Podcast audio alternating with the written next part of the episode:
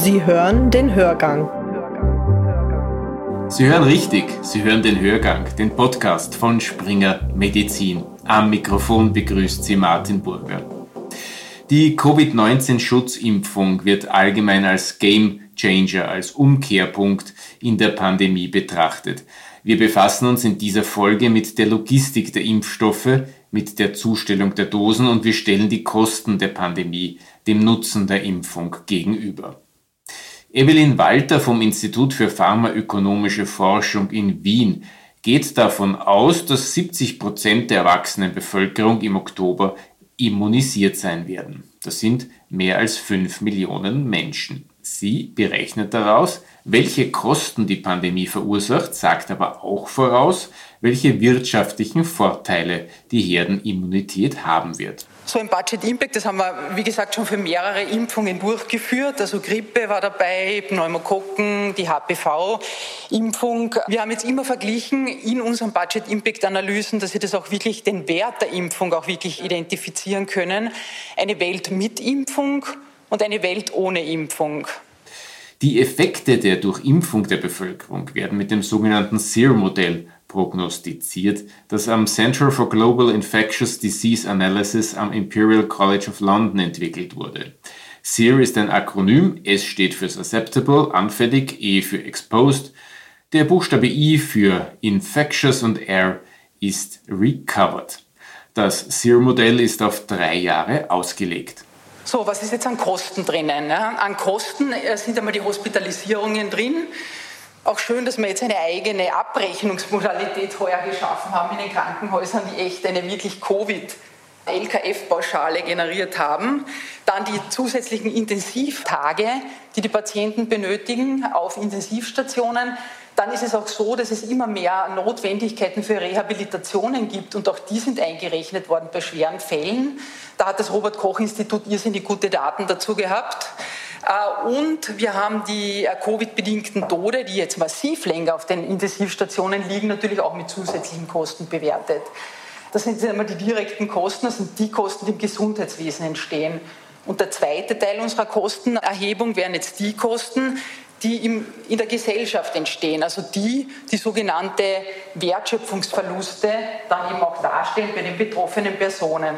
Das sind einmal die Arbeitsausfälle aufgrund von Quarantänen, die Krankenstände aufgrund von Quarantänen, Hospitalisierungen, Rehabilitationen und so weiter und die Verluste von Humankapital der verstorbenen Personen. Wie gesagt, die könnten ja produktiv sein bis zu ihrem äh, Pensionsantrittsalter und diese Produktivität geht verloren. So, das ist jetzt in beiden Welten berechnet worden, in Welt, der Welt mit und der Welt ohne Impfung. Und für die Welt mit Impfung sind die Impfkosten klarerweise noch ergänzt worden.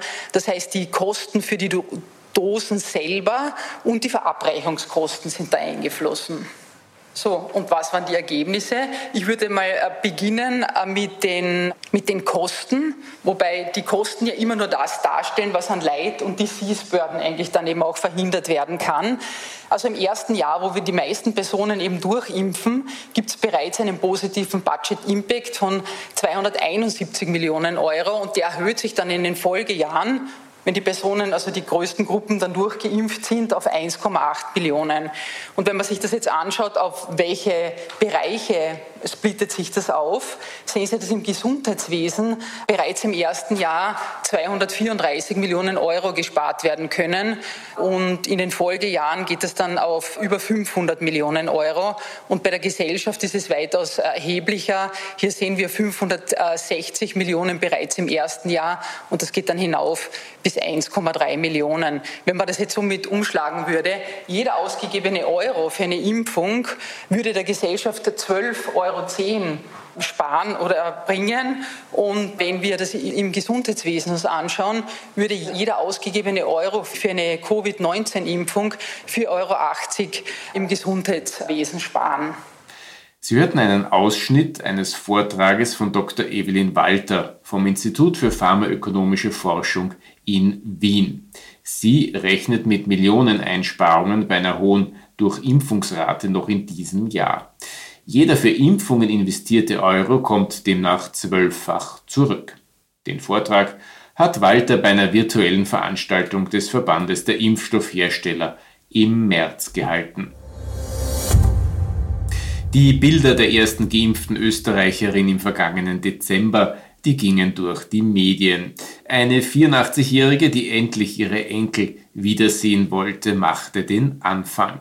Und dann, dann begann das lange Warten auf die eigentlichen Lieferungen. Mittlerweile haben aber rund zwei Millionen Österreicher zumindest den ersten Stich erhalten. Die Verteilung übernimmt der Arzneimittelvollgroßhandel. Ihr Präsident ist Dr. Andreas Windischbauer. Er erinnert sich an die Tage vor Weihnachten. Bis im Dezember hat man nicht gewusst, wann welcher Impfstoff wirklich zugelassen wird. Es hat überhaupt keine Information gegeben. Da waren die Firmen, die Herstellerfirmen sehr zurückhaltend. Was wichtig ist, wir haben hier auch einen echten, einen Art Herstellschritt gesetzt. Wir haben auch den Impfstoff aufgetaut. Das heißt, die Impfstoffe wurden bereits aufgetaut, das heißt bei zwei bis acht Grad an die Impfstellen geliefert. Da, es hat viele Diskussionen gegeben, vor allem mit, mit An äh, Krankenhäusern, Anstaltsapotheken, wieso wir haben minus 70 Grad Kühlschränke. Warum macht man das nicht? Das ist völlig richtig. Das hätte die in den Krankenanstalten sicherlich das Thema Verimpfen erleichtert. Das war aber von Seiten des Bundes ganz wichtig, dass es keine weiteren Depots gibt für Impfstoffe, wo man nicht weiß, ob sie verimpft werden oder nicht. Und wenn der Impfstoff kommt, dann muss er unbedingt sofort verimpft werden. Und wir haben, Sie sehen dann unten jetzt drei qualifizierte Temperaturzonen für die unterschiedlichen Impfstoffe. Also minus 40 bis 80 ist im Messenger-RNA, das wird sicherlich demnächst dann runtergehen. Minus 20 Grad jetzt noch Moderna und vielleicht dann in der Zukunft BioNTech Pfizer und dann zwei bis acht Grad. Dort ist jetzt AstraZeneca. Andreas Windischbauer erklärt auch, warum mittlerweile kein Impfstoff mehr vorgehalten oder zwischengelagert werden muss. Also im Grunde genommen wird derzeit nichts mehr zurückgehalten. Ich sage, beim Moderna, wo sehr kleine Lieferungen kommen, muss man immer den zweiten Stich vorsehen. Bei AstraZeneca ist es bei einem zweiten Stich nach elf Wochen auch nicht notwendig, eine zweite Dosis zurückzuhalten. Bei BioNTech, Pfizer, die liefern dermaßen präzise, muss man hier auch nicht in eine Vorratshaltung gehen. Man hat ja bei all den Impfstoffen, zum Beispiel bei BioNTech, Pfizer, hat man ja ein Impffenster, wo man sagt, man soll nach 21 Tagen, nach drei Wochen wieder impfen aber man hat theoretisch die Möglichkeit, bis zu 42 Tage zu gehen. Das nimmt man dann, um mögliche Lieferschwierigkeiten, die derzeit aber nicht da sind, auszugleichen. Das war der Präsident des Arzneimittel Großhandels kurz Fargo, Andreas Windischbauer. Er war Gast beim 115. Gesundheitspolitischen Forum im März, wo diese O-Töne auch aufgezeichnet wurden. Zum Impffortschritt hierzulande meint er, man muss, ich glaube, man muss unterscheiden zwischen jedem, der berechtigt ist dafür, also die unter, unter 16 ja nicht. Je mehr die Impfungen abgelehnt werden, desto eher werden wir allen ein Impfangebot machen können. Aber Ende zweites Quartal ist schon durchaus möglich, dass wir allen einen Stich versetzt haben. Und das war ja auch schon wieder der Hörgang.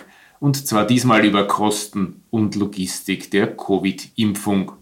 In der nächsten Folge spricht Dr. Stefanie Sperlich mit Dr. Martina Kronberger von Momo, dem mobilen Kinderhospiz in Wien. Unter anderem zur Frage, wie ehrlich man zu schwerkranken Kindern sein darf und soll.